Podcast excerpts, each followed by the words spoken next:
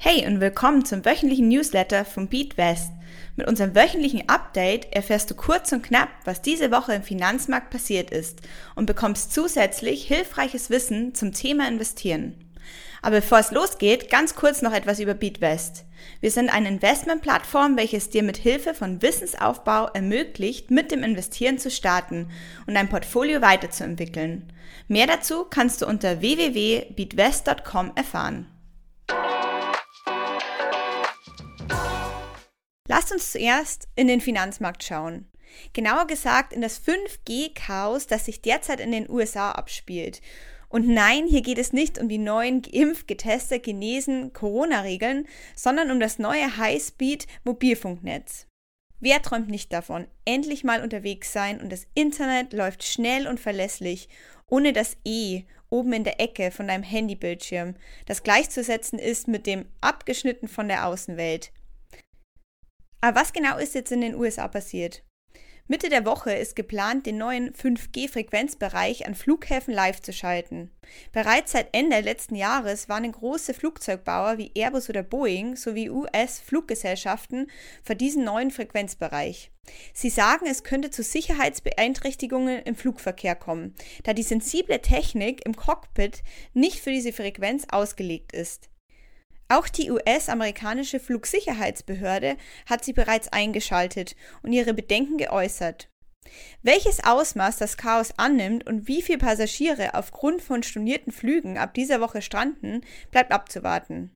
Aber du kannst dir vorstellen, dass das Anleger von flugzeugbezogenen Aktien verunsichert hat und Verkäufe im Vorfeld schon stattgefunden haben. Und nun ein Blick nach Europa. Dort steigen die Energiepreise immer weiter. Aber die Frage ist, wie gewinnen wir und unsere Nachbarn eigentlich Energie? Du hast dich sicher schon mal gefragt, warum die Abschaltung der Atomkraftenergie eigentlich so lange dauert und wie andere EU-Länder dazu stehen. Lass uns mal ein paar Statistiken anschauen. Erdölprodukte sind in Deutschland die häufigste Energiequelle mit insgesamt 36 Prozent, gefolgt von Erdgas mit 24 Prozent. Erneuerbare Energien haben lediglich einen Anteil von 15 Prozent. Doch aufgrund der hohen Nachfrage sind Öl- und Gasfinanzprodukte in den letzten Monaten und auch wieder letzte Woche richtig weiter gestiegen. Der wachsende Druck der Gesellschaft auf erneuerbare Energien jedoch zeigt uns, dass es noch viel Platz für erneuerbare Energien gibt und dass der Wandel erst am Anfang steht. Spannend wird es deshalb zu beobachten, wie sich traditionelle Energiequellen im Vergleich zu erneuerbaren Energie in den nächsten Wochen, aber auch Monaten und sogar Jahren noch verhalten. Und nun lass uns mal einen ETF anschauen, der eventuell interessant für dein Portfolio ist.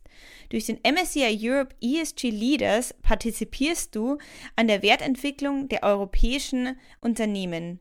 Hierbei wurden Aktien aus 15 Ländern nach ethischen und ökologischen Kriterien ausgewählt. Am stärksten sind in diesem Index UK, Frankreich, die Schweiz, Deutschland und die Niederlande vertreten. Und nun wieder zu unserem wöchentlichen Wissen. Heute fragen wir uns, was bedeutet eigentlich ESG?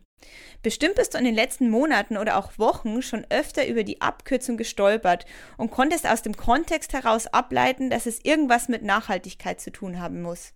ESG steht ausgeschrieben für Environmental, Social and Governance und bedeutet übersetzt Umwelt, Soziales und Unternehmensführung. Dass es sich bei ESG nur um Umweltkriterien handelt, ist ein weit verbreiteter Irrglaube. Vielmehr werden auch Themen wie Konsumentenschutz, Menschenrechte, Tierschutz oder Soziales berücksichtigt. Aber Vorsicht, nur weil ein ETF den Zusatz ESG im Namen trägt, handelt es sich nicht gleich um ein ethisch korrektes Investment. Denn oftmals werden die Indizes durchleuchtet und gewisse Branchen einfach herausgefiltert. Beim ETF wie den SP 500, der ein ESG-Kriterium zum Beispiel hinter dem Namen hat, werden gewisse Unternehmensbranchen einfach herausgefiltert. Das heißt, der ETF investiert zum Beispiel nicht in Atomwaffen, Tabak oder zivile Schusswaffen.